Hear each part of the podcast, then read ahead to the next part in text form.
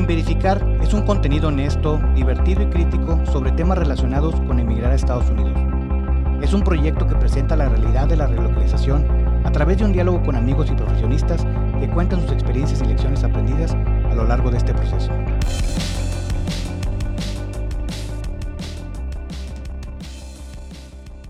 Sin Verificar, episodio 4. ¿Dónde rentar? Ok, cuando las personas ya este, tienen su visa, decidieron emigrar y todo, hay que venir a buscar un lugar donde vivir. Cuando no conocemos el lugar, cuando es la primera experiencia, es difícil entender dónde rentar, qué buscar, sobre todo porque por la experiencia propia conozco varios mexicanos que ya tuvieron la oportunidad de venir aquí a esta área y muchos piensan llegar a tener la misma casa que tienen en México o algo similar. Y eso se vuelve un problema porque las condiciones de vida son totalmente distintas. Empezar por el tamaño, aquí las casas o los departamentos tienden a ser más pequeños porque hay que calentarlos en el invierno. Y esta semana nos acompaña Ana Rodríguez. Ana Rodríguez es este una muy buena amiga mía y ¿cómo estás? Bien, gracias. Gracias por invitarme. Este la intención de, invitar a una persona como tú es porque, número uno, tú eres esposa de alguien que, tiene, que tuvo en su momento TN. Sí. ¿Cómo llegaste aquí? Platícanos un poco. Nosotros llegamos aquí porque mi esposo tuvo una oportunidad ah, por un proveedor de ese tiempo de la empresa en la que trabajaba.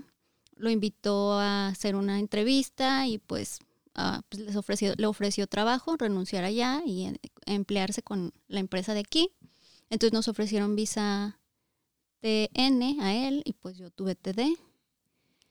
Y pues básicamente así, ya después con el tiempo hicimos el proceso de green card y eso, pero al principio empezamos así. Ok, cuando él te plantea la idea de que me están ofreciendo trabajo, ¿estás de acuerdo? Los vamos a localizar. ¿Qué es lo que tú primero piensas? Bueno, primero antes de empezar, ¿Cuántos años tienes aquí? Voy a cumplir 10. ¿Vas a cumplir 10? Ajá. ¿Y de dónde eres? Nosotros somos de Zacatecas, pero ya teníamos seis años viviendo en Aguascalientes antes de venirnos aquí. Me spoileaste la pregunta. La siguiente pregunta es ¿de dónde vienes? Porque ah. entendemos que al menos a la mayoría, bueno, al menos todos los invitados que hemos tenido les ha tocado emigrar antes de llegar acá. Pero bueno, ¿piensas regresar a México en algún momento? Pues en un futuro cercano, no. Ah, ya como para retirarnos o algo así, sí. Pero ahorita por lo pronto no. Ok, ok. Bueno, entonces, un poco hilando las ideas y antes de meternos al tema que vengo, que traje un poco preparado, ya una vez que te plantean, ¿qué es lo primero que piensas tú de la de dónde vivir? Pues para mí fue como, no sé, como creo que también como esposa es como todas, muchas emociones al, al principio, bueno, siempre, pero al principio es como que yo no quería venir. Eh, entonces a eso pues súmale que tú tienes que buscar pues algo que te guste donde vivir. Bueno, yo tenía esa opción. A mí mi suegra me dio el mejor consejo que me pudo haber dado, que fue que viniera a buscar casa, o sea, porque yo no me vine con mi esposo cuando él empezó a trabajar. Yo me quedé a que mi hija mayor terminara el ciclo escolar en México y él tenía que estar aquí en mayo y pues la niña salía hasta julio. Entonces mi suegra me dijo, ve y busca la casa tú, porque si tú vas a estar en la casa debe ser algo que te guste a ti, porque vas a ser la que esté más tiempo ahí, que, que esté cerca de lo que tú quieres o de tus necesidades. Entonces, pues cuando él vino ya a presentarse a trabajar, yo vine por una semana a buscar casa. Y pues, como dices al principio, yo sí buscaba algo como más o menos lo que tenía en México. Y pues cuando llegas aquí sí es como un golpe de que tal vez no es tanto, bueno, no sé, a mi parecer no es tanto como por por estatus social. No, no, sino, no, a lo que dijiste que a lo mejor como que aquí, que la calefacción, que los servicios, que eso, yo pienso que aquí es también como, porque pues hay casas muy grandes también. Digo, mi casa en México no era muy grande, pero como que con lo que yo pagaba, ponle de mensualidad de mi casa de allá, o sea, uno como dicen, convierte todo. Y con lo que Sí, yo pagaba, pues llegas no. es convertir todo. Ajá, entonces con lo que yo pagaba... De, de dólares a pesos, de pesos a dólares. Sí. Entonces, no iba a tener una casa como la que tenía allá con lo que pagaba allá, ¿verdad? Era como para un depa aquí. O sea, aquí sí podía encontrar una casa como más o menos la que tenía allá, pero me iba a costar muchísimo más. Sí, porque te pones a redondear, no sé. Si ya pago 10 mil pesos de la mensualidad de la casa, aquí son 500 dólares que no te rentas nada. No, al menos de que quieras tener muchos roomies. sí. Bueno, Y Pues- si llegas con una renta aquí de 1.500 dólares, lo conviertes automáticamente a 30 mil pesos, estaría viviendo en una casa de muy buen tamaño en México. ajá, sí. Digo, no tengo idea cómo sean las rentas en, en Aguascalientes, pero imagino que 30 mil pesos hace 10 años era muy buena casa. Sí. Entonces eso fue como que lo primero. Pero otro consejo es que si tienen la oportunidad, si busquen a un realtor, o sea, si busquen la asesoría. Yo sí la tuve porque la empresa así nos lo ofreció, pero también he conocido personas que llegan y no lo tienen o no se los ofrecen y pues como no sabemos de que hay esos servicios o, o pensamos que es como en México, digo, cuando yo me mudaba en México de casa, yo buscaba en el periódico, en, no sé, en anuncios o algo así, o buscaba en la colonia que me gustaba, ves que en México ponen en el anuncio de ese renta o algo así, buscaba. Pero pues aquí no es así. Entonces, a mí sí me gustó la idea de tener alguien que me guiara, porque además, como dices, yo no conocía nada, nunca había vivido en el extranjero y no conocía nada de Michigan, entonces me ayudó que tuve a una persona que me ayudó a, a saber sobre zonas, escuelas, todo eso. Ahora, cuando llegas y no sabes nada, o sea, ¿qué es lo que te preocupaba? Ah, pues como yo no estaba familiarizada tampoco con el autobús escolar, yo llegué pensando en que tenía que vivir cerca de una escuela, porque yo no, o sea, me daba pánico manejar aquí. Llevaba muchísimo tiempo manejando en México, incluso en carreteras federales y todo, pero llegaba aquí y me daba pánico manejar aquí. No se diga entrar a un freeway, pánico. Entonces yo pensaba, pues mejor que esté cerca de una escuela, porque si yo la tengo que llevar y recoger, pues que me quede cerca, no manejar tanto y peor, el pánico era pensar en el día que iba a manejar con nieve, porque yo llegué en verano y pues todo muy padre, pero cuando cambiara el clima, pues iba a ser difícil. Sí, definitivamente si nunca has tenido la experiencia de manejar en nieve, al principio solamente de imaginarlo, sí piensas en muchos peligros que puede haber, por muy buen carro que traigas. Ya sé, la primera vez que frené y que se me derrapó el carro, o sea, ya yo veía que ambulancia y todo, pues no, gracias a Dios no pasó un carro enfrente de mí o así, pues no pasó a mayores, pero no sé si fue así que me sentí sudar y todo en un momento, o sea, Ahora, mucha de la gente que migra para acá, la mayoría, bueno, muchas de las personas que conozco, no todos, pero en México no es tan recurrente la idea de vivir en un apartamento. Solamente en la Ciudad de México, en, tengo que entender que en Monterrey cada vez es más popular. Guadalajara no te lo conozco también para decir hay muchos departamentos o no. Sí. Pero aquí llegas y es muy común vivir en un departamento porque pues hay muchos, porque te dan facilidades para, como para primer lugar de acomodarte, es muy fácil gestionar un departamento. A mí la verdad nunca me ofrecieron vivir en un departamento, o sea, el real, la realtor que tuve no me ofreció vivir en un departamento. Siempre me buscó mm, casas o townhome, que es más o menos como lo que estamos acostumbrados un poco más en los fraccionamientos de México, que es como que compartes una pared, o sea, que las casas están pegadas y compartes Ah, al menos una pared. Así, así me ofrecían, pero mm, si es de dos plantas, o sea, las dos plantas son para ti o así, no, no en un departamento como tal. De hecho, yo viví en una así al principio y para mí era una casa. O sea, aquí tienen una definición diferente, pero para mí era una casa casa. Porque así venía acostumbrada. Y ah, mi, mi realtor era americana y me llevó por las zonas más o menos que ella conocía y que no me quedaran tan lejos de, o, bueno, más bien a mi esposo tan lejos de su trabajo. Esa es otra de las cosas que vamos a platicar en el tema.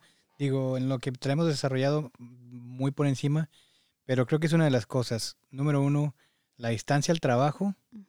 En el caso de que nada más uno trabaje, pues es importante para que esa persona no quede tan lejos. Número dos, los distritos escolares para los que tienen hijos. Es algo importante. Este, entonces nos vamos a meter al tema. ¿Estás lista? Lista. Bueno. Bueno, mira, pues para, para empezar se me volvió a olvidar mencionar que ya tenemos página de Instagram. Busquen ahí sin verificar podcast. Ahí pueden mandar comentarios, sugerencias, este, de algún tema que quieren que se toque, algún invitado que quieren que tenemos, alguien que se quiere proponer, ahí puede ir y este, pues esperamos poco a poco tener, hacer crecer la red y sobre todo de que ahí vienen etiquetados los invitados, entonces si alguien les quiere mandar un mensaje, quiere contactarlos porque les, les gustó de lo que hablaron o les interesa o, o alguna pregunta, los pueden contactar por ahí o cualquier tipo de cosa de que digan estás mal o algo, para eso no los contacten. Pero bueno, el capítulo es dónde rentar, ¿no? Al llegar a una ciudad diferente siempre es importante de- dónde rentar la casa, pero ¿cómo es cuando te mudas a una ciudad diferente u, en este caso, a otro país? Por definición, el alquiler es un proceso mediante el cual dos partes efectúan la cesión temporal de un bien o servicio o cambio de una contraprestación que generalmente es de tipo económico. En este caso, para lo que aplica para la renta, pues, ¿qué es importante considerar? La ubicación, el trabajo, el distrito escolar y todo ese tipo de cosas que para cada caso es muy diferente, ¿no? Porque luego la gente dice, es que busca aquí, busca acá. Y para aquí en Michigan es muy común que le preguntas a los mexicanos, es que yo quiero vivir en Troy, yo quiero vivir en Rochester. ¿Por qué? Porque la mayoría de la gente dice, ahí es donde debes de vivir. Y por eso mismo, por la inexperiencia, pues te puedes perder de otras áreas que pueden resultar más económicas o adaptarse más a tu estilo de vida. Por ejemplo, si no tienes hijos y quieres vivir en Royal Oak porque ahí la vida nocturna es este más interesante, pues te queda lejos de Rochester o de Troy y es algo que debes de considerar. Cada caso es muy diferente, es algo que siempre quiero apuntalar. Tú recibes los consejos de todo mundo, pero al final entiende las diferencias que hay entre el caso de la persona que te da el consejo y tu caso. Sí. Aplica para todo. Sí, yo también por eso, otra vez se los digo, que sí es importante si tienen la oportunidad de que contacten a un realtor porque también ellos les pueden orientar sobre esas cosas como dices, mm, de tus condiciones, si no tienes hijos, más o menos qué lugares están padres para parejas jóvenes o y, e incluso te pueden dar como que referencia de a qué lugares ir o cosas así. Entonces, eh, en, Hospitales, también hay gente que ocupa estar cerca de un hospital porque tiene algún tipo de condición. Es importante ver dónde están los hospitales principales. Digo, no hay ninguna zona que esté súper lejos de, de un hospital, sí. pero es importante saber ese tipo de cosas, dónde quedan supermercados o si buscas un gimnasio o si tienes clases de los niños, porque hay casos donde por ir a cierta escuela de actividades extracurriculares la gente tiene que manejar un montón Sí. solamente porque quieren ir a esa escuela específica, pero les queda a media hora de su casa. Entonces ya es ir a dejar al chamaco a las clases, quedarte ahí porque no te conviene regresarte a tu casa toda la clase. Entonces, todo ese tipo de circunstancias, claro, cuando llegas y el momento que, que te mudas, pues es imposible saber. Pero sí es importante que establezcas qué es lo que andas buscando para que el momento de que digas, esto es lo que quiero, sea más fácil encontrar una localización Sí. hice un estudio, bueno, saqué de una página de internet un estudio de los Toda diferentes, Una investigación. toda una investigación profunda que habla de cómo han cambiado los precios en diferentes counties. Uf. En todos están igual, es un una habitación, es, una casa o un departamento con dos habitaciones y es un promedio. Insisto, no somos expertos en nada. Yo no ando buscando casa para rentar.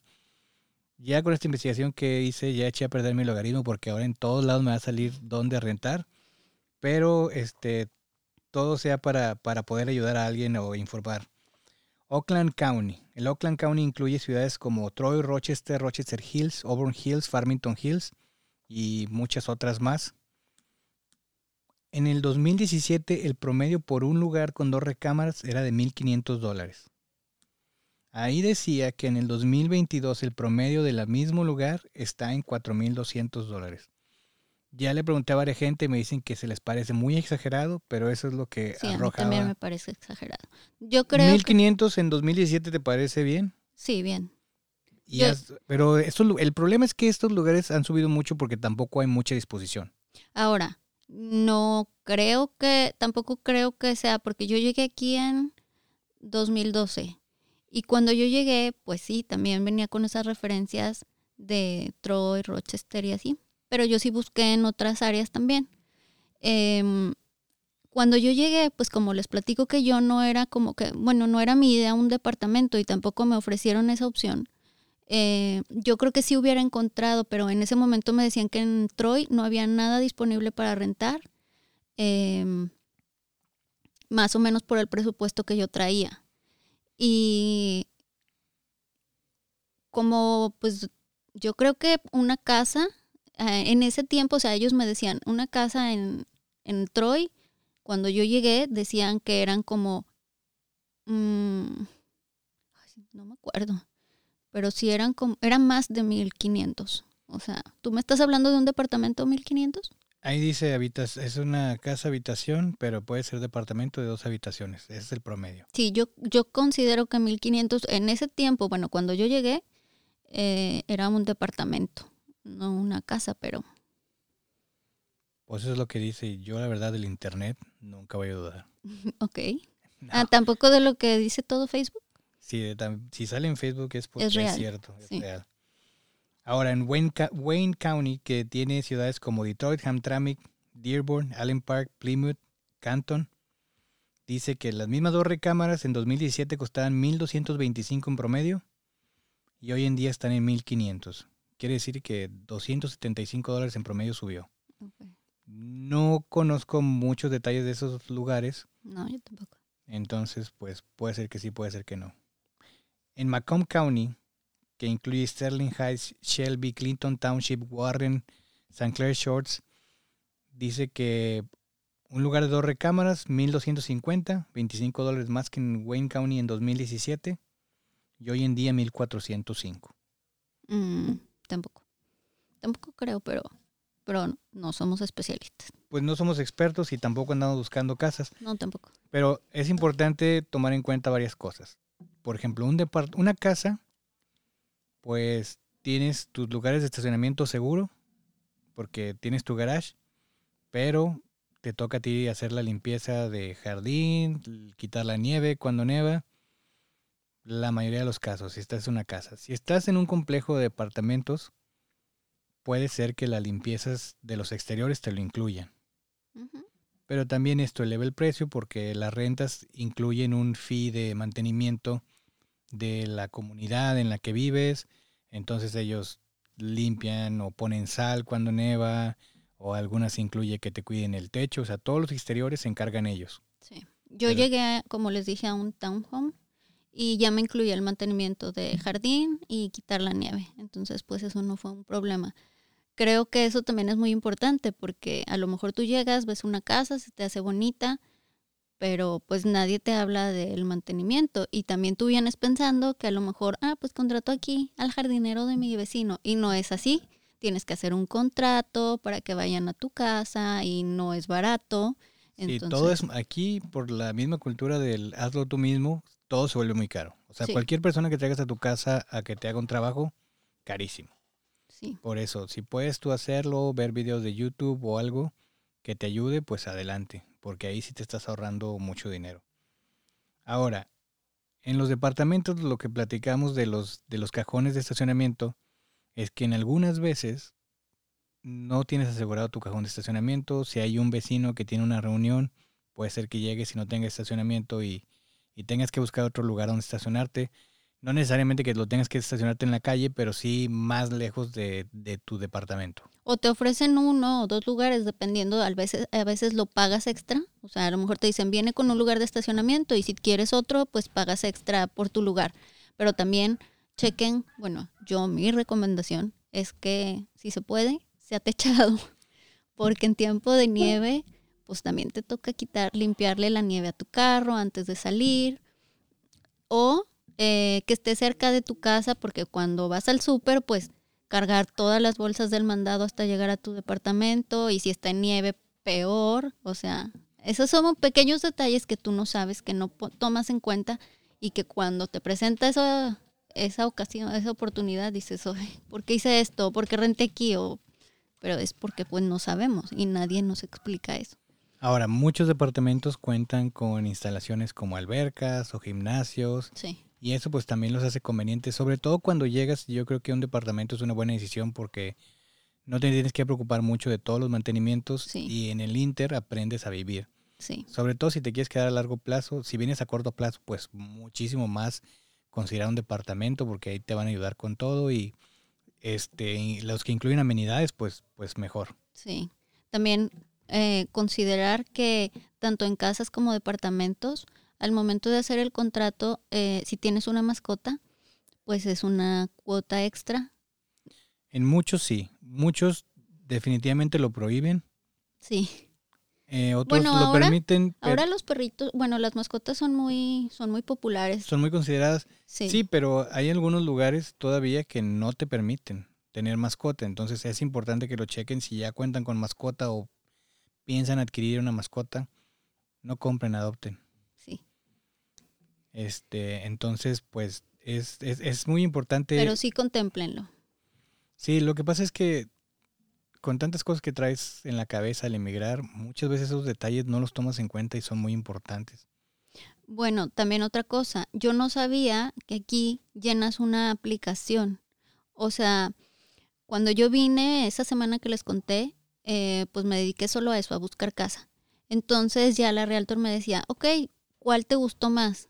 Este, elegí tres opciones de no sé cuántas que vi. Y te hacen elegir la 1, la 2, o sea, ¿cuál es tu prioridad? Sí. Eh, tu prioridad 1, tu prioridad 2, prioridad 3. Sí. Entonces ya me dice, ok, de esas tres vamos a aplicar. Creo, la verdad no estoy segura, y no quiero mentir, pero creo que tiene un costo. O sea, no es mucho, pero no sé, ponle 25, 50 dólares. La verdad no sé, estoy inventando, pero tiene un costo. Y, y ya aplicas, o sea, eh, llenas tu aplicación de que queremos vivir aquí, somos tantas personas en la familia, si tenemos o no tenemos mascota, todo eso, esos datos.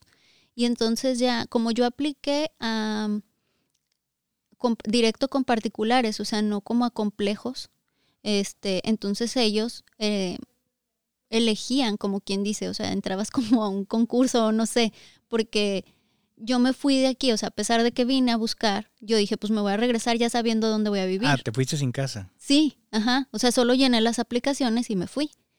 Y entonces cuando ya estaba allá, como a los tres días o un poco más, ya mi esposo me habló y me dijo que sí fuimos elegidos en la que era mi número uno.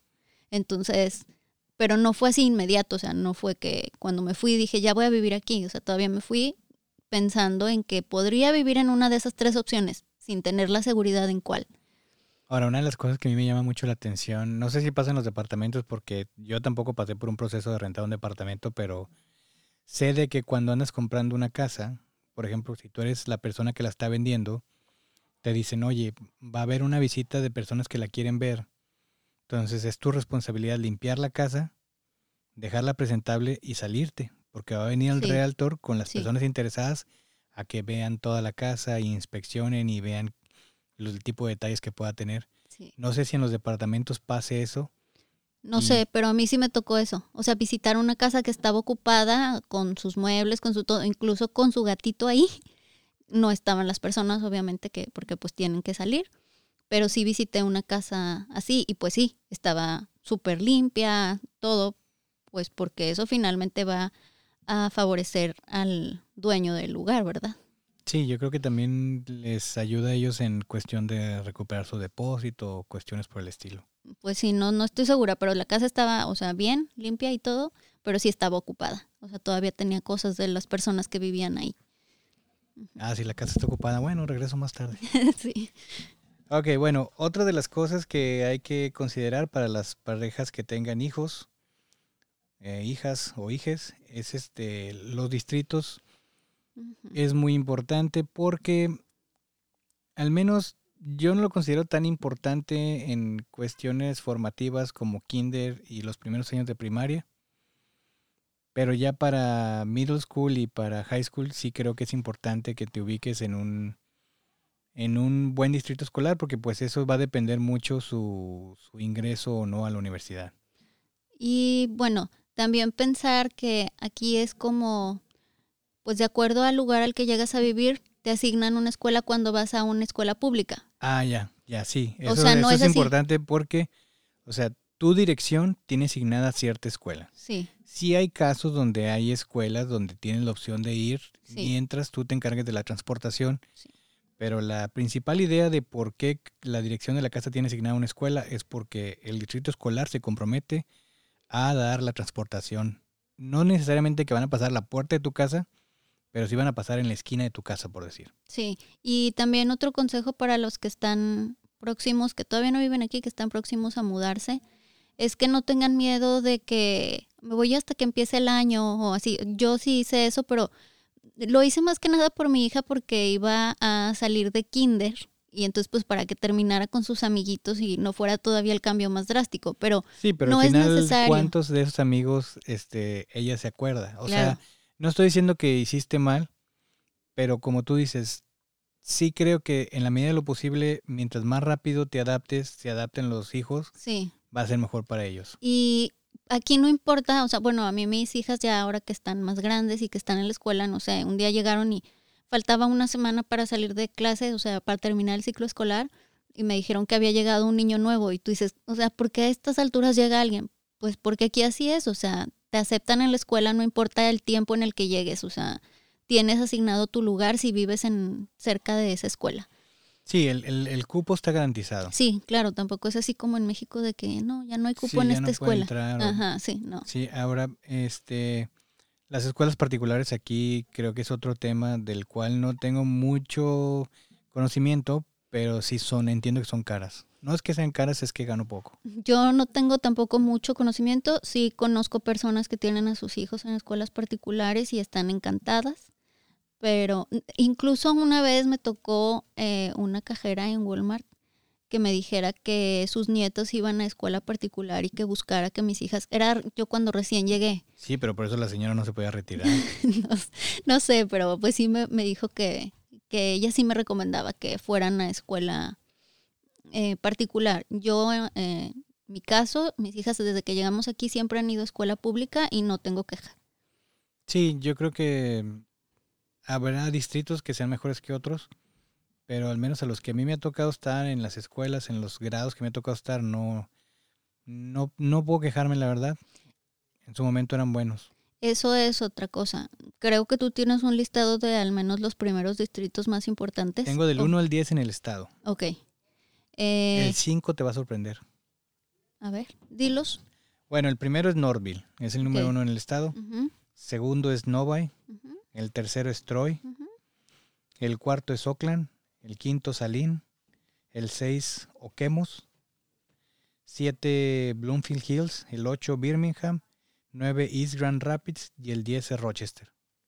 Ok, yo pensé que Rochester estaba antes, pero... Pero es, es por ejemplo, en páginas como Silo, si tú buscas una casa que quieres rentar, ahí te dice qué distrito de escuela le toca y en qué, o sea, primaria, secundaria y preparatoria, y luego te dice, este es el ranking de esa escuela, o sea, le dan A, B o C, dependiendo de cómo estén calificadas. También en otra ocasión, otra realtor, cuando quise mudarme, o sea, todavía rentando, me dijo de esos rankings, la verdad tampoco estoy súper que me acuerde, pero muchos tienen que ver también con infraestructura, y muchos tienen que ver, sí, con el rendimiento escolar de los niños. Entonces, no, no les puedo decir en qué, por eso, una vez más, les... Sí, el chiste es que si, si no es de los últimos, puede ser una buena opción.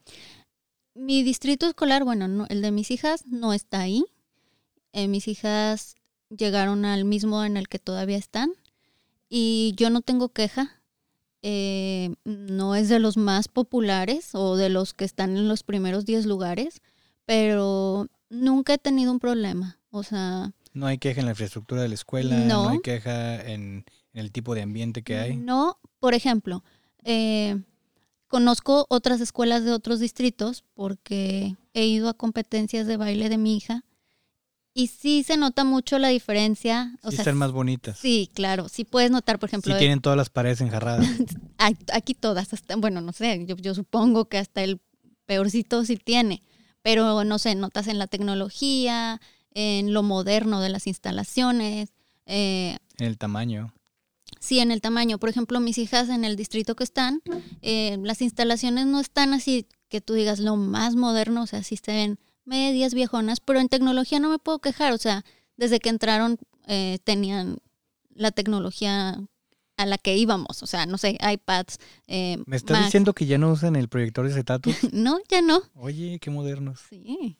No, pues yo sí creo que, que tal vez busques dónde está el distrito en el que vas a vivir y que nada más no estén los últimos, pero si son los primeros años, tampoco es algo que sea lo más relevante. Ajá. En cuestión de, de secundaria y preparatoria, sí creo que ya es importante que lo consideres, pero si tus hijos no están ahí en ese grado todavía, no debe ser la mayor preocupación que tengas. O sea, creo que va a haber otras. Como el tema que tengo a continuación es este lo que le llaman en inglés el commute al trabajo. Sí. Ok, muchas familias prefieren sacrificar que la persona que va a trabajar maneje más para vivir en una mejor casa, en cierta ciudad. Y hay personas que dicen, no, yo prefiero vivir el trabajo para si algo se le ofrece a mi familia estar ahí. Mucho de eso pues no está determinado a tu gusto, ¿verdad? No te puedes cambiar de casa cada que te vas a cambiar de trabajo. O muchas veces pues quieres encontrar algo cerca pero no está disponible. O muchas cuestiones, ¿no? Entonces, aquí en Michigan, este, el promedio es 24.4 minutos para ir al trabajo. Este, en comparación del, del rate nacional, dice que son 26.6. O sea, estamos abajo de la, de la media. Esto es estimaciones del 2016. Y pues los viajes diarios por este por cuestiones de tráfico indican que cada vez eso va a ser más largo. Ahora, es un dato pre-pandemia. Hoy en día han cambiado muchas cosas porque mucha gente trabaja de casa o tiene sistemas híbridos no todos trabajan en, los mismos días, entonces eso puede que haya reducido porque puedes ir más rápido, pero pues esto es del 2016. En Michigan se conduce un promedio de 13 millas al trabajo, más de una milla que el promedio nacional. En mi familia ya vivimos esa experiencia, o sea, de vivir cerca y vivir lejos relativamente. En México nunca nos imaginábamos manejar una hora al trabajo. O sea, por ejemplo, para... En las ciudades donde vivían. Para mí, ajá, en, en, las ciudades donde vivíamos, sí, claro. Ciudad de México, Guadalajara, supongo que más tiempo.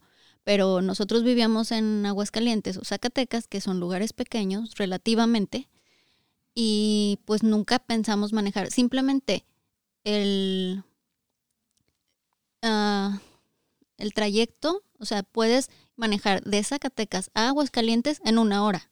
O sea, cambias de estado en una hora.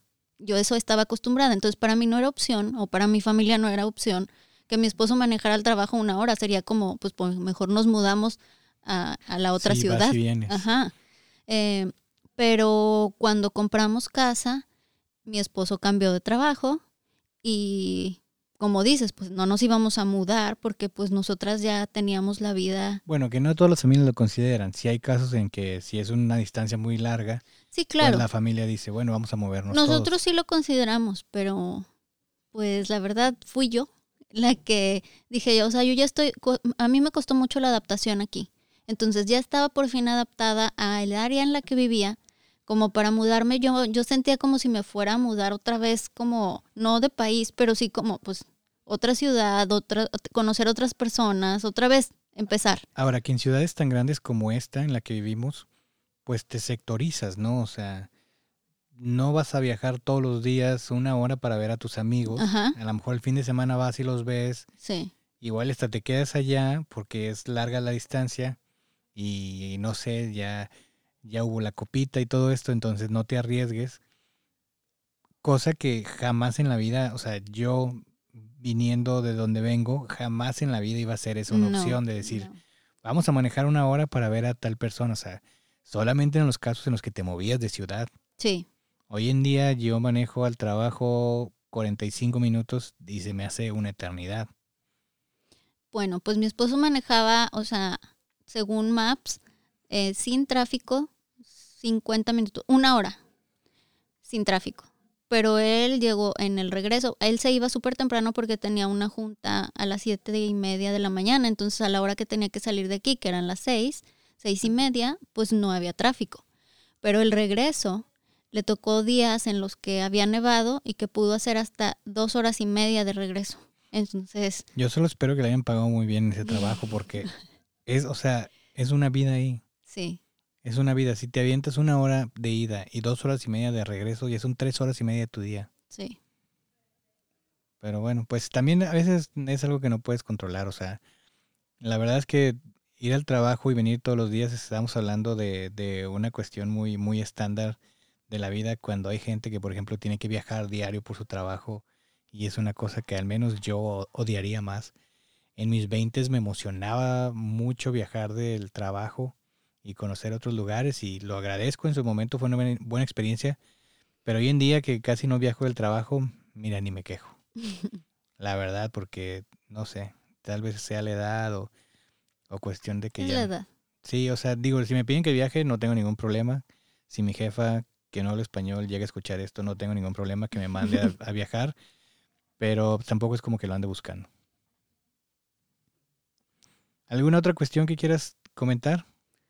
Ah, pues no, creo que no. ¿Has escuchado los otros podcasts que hemos, los otros capítulos que hemos publicado? Sí, soy fan. Eso. Esto, mormona. Este, no, pues yo creo que por hoy hasta ahí lo vamos a dejar. La verdad es que creo que es un tema demasiado informativo para toda la gente. Es importante. Seguramente se nos están es- escapando cosas que no estamos tomando en cuenta. Si alguien tiene una sugerencia, si alguien quiere venir a platicar lo mismo, que tuvo otra experiencia, ¿tú calificas que tu experiencia en rentar casa haya sido buena? Sí, Sí, la verdad no tengo quejas yo tampoco de eso. en- ya lo había platicado antes. eh, fue por un amigo que nos cosas de la vida. La persona estaba limpiando la casa, digo, la estoy rentando. No sabes de alguien que la quiera, si la quiere. Así le conseguí yo un, pues algo menos que un depa a otro amigo mío. Alguien de la oficina me dijo, oye, es que tengo un departamento que estoy rentando muy barato. Este, no sabes de alguien y le dije, hay una persona que recién llegó, lo fue y lo vio, dijo, me gusta. Y de esa manera me gané 50 dólares por no hacer nada. Bueno, también cosas así como de esas que dices, que pasan. A nosotros eh, vivimos tres años en, ese, en esa casa a la que llegamos y pues como cuando cumplimos un año, pues decía que iba a aumentar la renta. Entonces pues ya aumentó y como a los, no sé, seis meses que pagamos la nueva renta, como que el dueño dijo, pues no, o sea, si pagan y así, y nos mandó una carta de, bueno, mejor se las voy a regresar a como empezaron. No se crean, siempre no. Ajá, o sea, para mí fue como, bueno, no sé, en México no estamos acostumbrados así, o sea, siempre estamos acostumbrados a que se vaya para arriba, pero no que te digan, te la dejo barata, o sea, en una Yo creo renta que tiene no. que ver mucho con que tengas un buen inquilino, ¿eh? Mm, Por experiencia propia, sé que tú también, es bien difícil tener un buen inquilino que te pague a tiempo, que sea limpio. Entonces, cuando lo tienes, que supongo en su caso eran, bueno, no lo supongo, lo sé, que eran limpios, pues sí dices, güey, esta clase de inquilinos no los quieres perder fácilmente, ¿verdad? Sí, Y si se van a ir a buscar otra casa porque ya les subí 50 dólares, pues prefiero sacrificar los 50 dólares. ajá, Otra cosa que no mencionamos es que el- la cuestión de los plazos forzosos aquí oh, sí, es algo muy estricto. Por lo regular, el contrato se hace a un año. Aquí es, es posible, no estoy diciendo que sea imposible, pero sí es bien difícil llegar y decir, oiga, es que fíjese que no completo y quería ver si me saca de su contrato. Por eso recomiendo que si se puede venir la persona que va a trabajar y entender más que nada cuánto va a ganar, porque si a ti te dicen un número, pero no has entendido cuánto tienes que pagar de taxas y cuánto, que tengas ya un número que digas, ya tengo uno o dos meses aquí cobrando, esto es lo que voy a ganar neto y este va a ser mi presupuesto de renta, porque después la gente se lleva sorpresas en la, es que yo pensé que iba a ganar tanto y me comprometí una renta tan alta, pero no tenía en cuenta cuánto cuesta el mandado o la comida o la gasolina. Entonces es importante familiarizarse con lo que vas a ganar, establecer un presupuesto de renta y no salirte de ahí porque después se puede hacer muy pesado. Y es muy difícil salirse de un contrato que ya firmaste por un año un año y medio. Por ejemplo, conozco casos de amigos que tenían su contrato a un año y luego cuando les tocó la renovación les decían, vas a firmar por otro año y si firmas por 18 meses te dejo la renta igual, pero si firmas por un año te lo voy a aumentar 100 o 200 dólares. Entonces es, Sí. es muy particular el mercado de la renta aquí y este, pero como siempre cada quien tiene una diferen- diferente experiencia y al final espero que todo les vaya bien. Algo que también es importante Si mencionar. sabes que si levantas la mano nadie sabe que la estás levantando. sí, o sea. pero yo soy muy ordenada. Ah, Ok.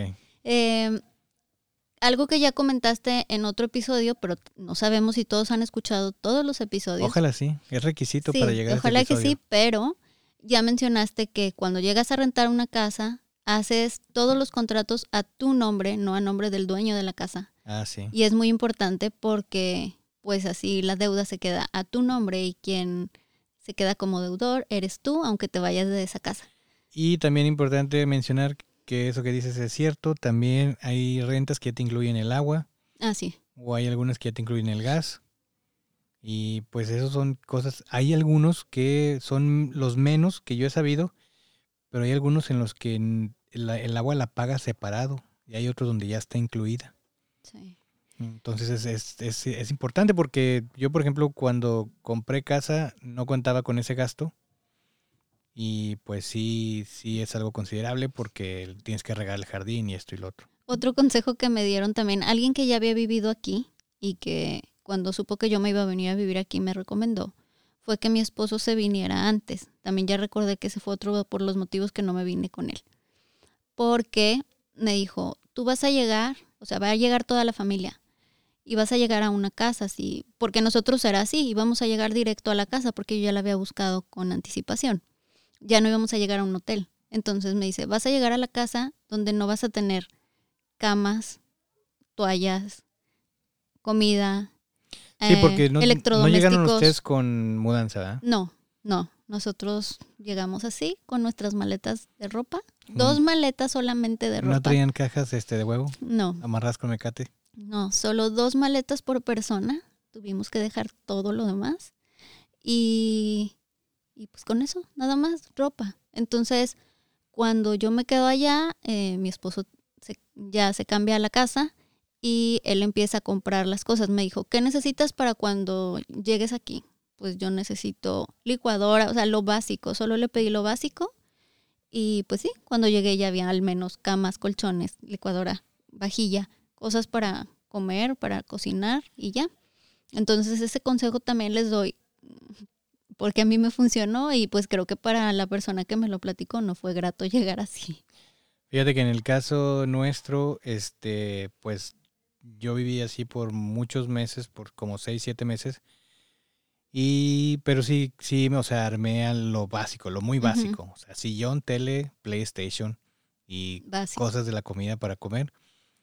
Sí, teníamos colchón y pues, o sea, yo creo que como hombre no tienes problemas en vivir así con lo muy básico.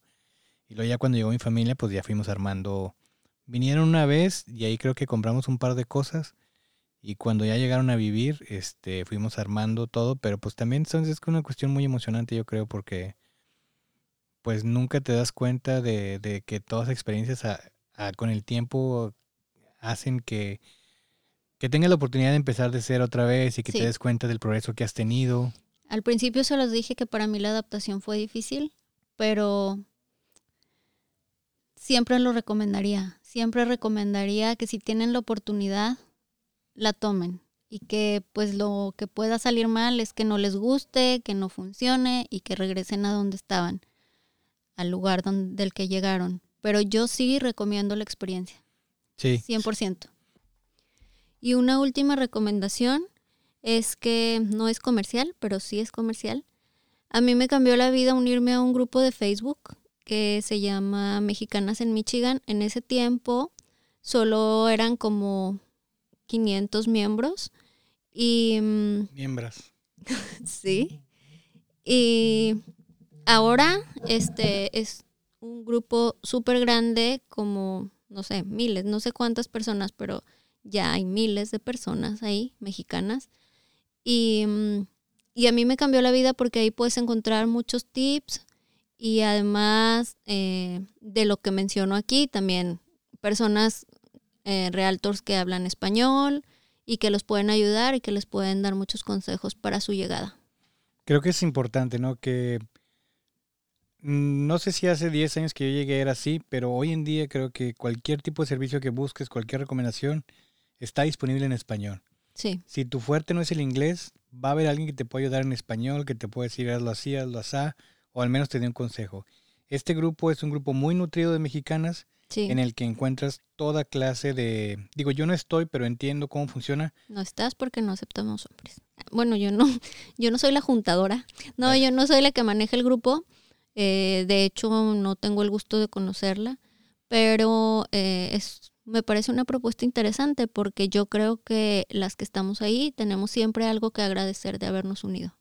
Bueno, pues si el grupo de mexicanas en Michigan nos quiere escuchar, los capítulos están disponibles en Spotify, nos pueden buscar como sin verificar este, en cualquier, cualquier red donde escuchen, en cualquier plataforma que escuchen sus podcasts. Y este, les recordamos que estamos en Instagram. Bueno, primeramente, ¿algo más que quieras agregar? No, creo que ahora sí sería todas mis recomendaciones. Ok. Mexicanas en Michigan, si quieren hacer el favor de patrocinarnos, aquí los esperamos. Pero este, bueno, yo creo que hasta ahí la dejamos por esta semana. Espero que les sirva la información. Y si son mujeres y se piensan mudar al estado de Michigan, únense a ese grupo y ahí pueden este, pues resolver muchas dudas. Y si hay alguna duda en que quieran irse más a fondo, pues mándenos un mensaje a la cuenta de Instagram y a lo mejor podemos desarrollar un episodio sobre eso. Es todo, muchas gracias. La página de Instagram otra vez, sin verificar podcast. Y nos escuchamos pronto. Bye. Bye.